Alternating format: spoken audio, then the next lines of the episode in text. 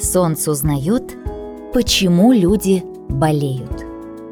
Как вы помните, в предыдущей истории Солнце простудился.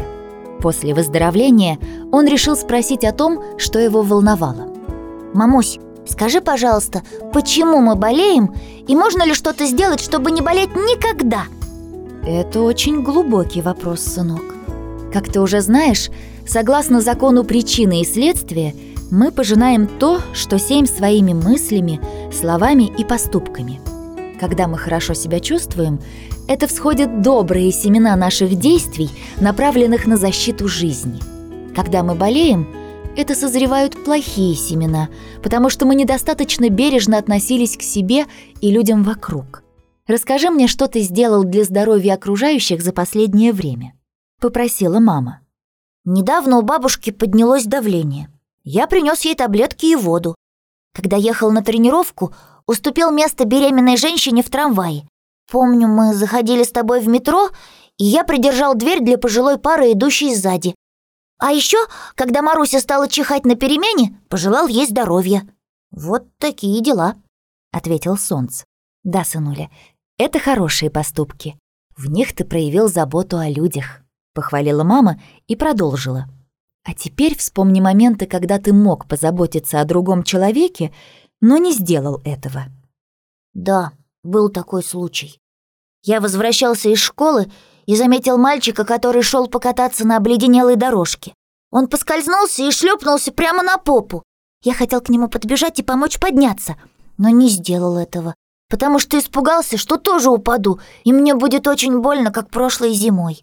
С сожалением признался Солнц и, немного подумав, добавил. «Больше ничего не припомню». «Солнцек, скажи, а не переходил ли ты дорогу на красный свет, когда меня не было рядом?» Нахмурив брови, поинтересовалась мама. «Было дело.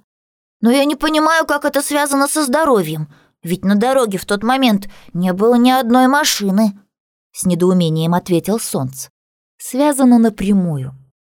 Когда ты переходишь дорогу на красный свет, машина может неожиданно появиться из-за угла, а это угрожает не только твоей жизни, но и жизни водителя. Кроме того, ты показываешь плохой пример людям, которые, глядя на тебя, могут поступить так же в подобной ситуации. Все это — семена, приносящие вред жизни. Поэтому, сынуля, для того, чтобы быть здоровым, важно соблюдать правила дорожного движения, а также отслеживать свои мысли и поступки, чтобы быть внимательным к здоровью других даже в мелочах. «Мамуль, про действия все ясно, но как мыслями я могу помочь другим?» — удивился Солнце. Все просто», — пояснила мама.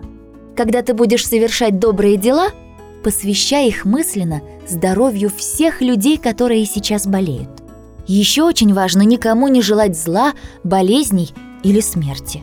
Солнцек, мы сейчас обсудили очень серьезные вещи. Поделись, пожалуйста, что ты понял из этого разговора. «Мамочка, спасибо тебе, что поговорил со мной. Я буду заботиться о здоровье окружающих и желать им прекрасного самочувствия», уверенно пообещал Солнце. Мама улыбнулась, пригладила растрепанные золотистые волосы сына, и тот радостный побежал гулять.